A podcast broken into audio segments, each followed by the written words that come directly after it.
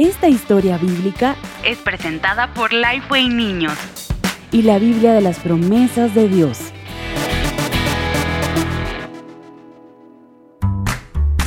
Dios abrirá un camino para que su pueblo sea perfecto a través de Jesús. La entrada prometida. Cuando Jesús estaba en la tierra, el pueblo de Dios no tenía muchas iglesias como las que tenemos hoy. Tenían un lugar principal donde adorarlo. Se llamaba el templo y estaba en una ciudad llamada Jerusalén.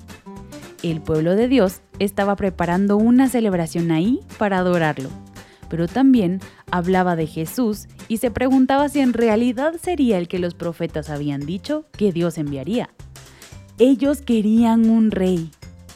Jesús sabía que el pueblo quería algo distinto de lo que él había venido a hacer a la tierra, pero también sabía que tenía que empezar a mostrarles a las personas cómo sería su verdadero rey y a ayudarlas a entender cómo seguir de verdad a Dios.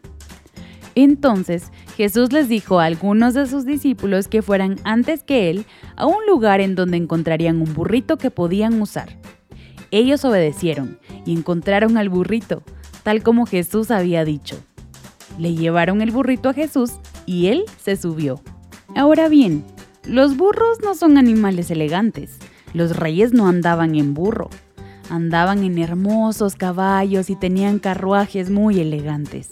Los burritos era lo que usaba la gente pobre para andar, pero Jesús quería entrar a la ciudad de Jerusalén en un burrito necesitaba que la gente empezara a entender que no había venido a buscar símbolos lujosos de poder, había venido como una clase distinta de rey, uno que se parecería más a todas las personas. Y todo esto sucedió tal como Dios había prometido a través de un profeta hacía mucho, mucho tiempo. Dios había prometido que Jesús llegaría un día a Jerusalén en un burrito. Sin embargo, el pueblo no entendió. Estaban todos emocionadísimos de ver a Jesús porque se habían enterado de sus milagros. Arrojaban sus mantos y algunas ropas por el camino frente a él mientras iba pasando, haciendo una especie de alfombra para él, como se haría para un rey. También agitaban ramas de palmas y alababan a Dios diciendo, bendito es el rey que viene en el nombre del Señor, paz en el cielo y gloria en las alturas.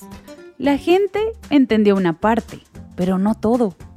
Al entrar a la ciudad de esa manera, Jesús estaba dejando en claro que sí, era el rey. Pero al andar sobre un burrito y no tener un grupo de sirvientes como los demás reyes, mostraba que no era la clase de rey que ellos esperaban.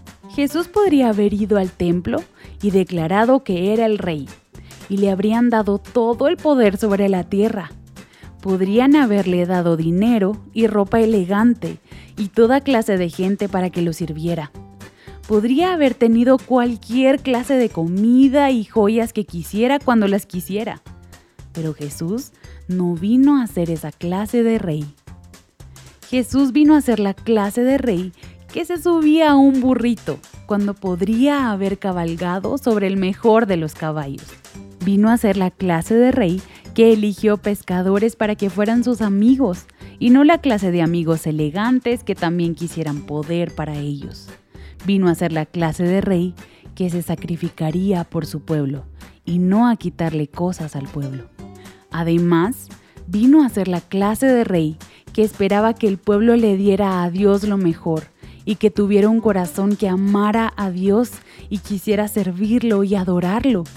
Así que, cuando Jesús entró a Jerusalén y fue al templo, lo que vio no lo puso contento. La gente había transformado el templo, el lugar donde había que adorar a Dios, en un lugar donde se vendían cosas y se hacía dinero, no en un lugar donde se podía adorar al Señor. Jesús se enojó y dio vuelta a las mesas y gritó que el templo de Dios debía ser un lugar de adoración, pero ellos lo habían convertido en un lugar parecido al que viven los ladrones.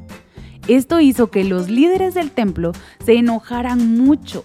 Querían que Jesús fuera cierta clase de rey, y él no estaba actuando como ese rey. Así que siguieron tramando un plan para deshacerse de él. Y ahora, unas preguntas. ¿Qué clase de rey esperaba y quería el pueblo? ¿Qué clase de rey sería Jesús? ¿Sobre qué animal entró Jesús a Jerusalén? ¿Por qué? ¿Qué hizo que Jesús se enojara en el templo?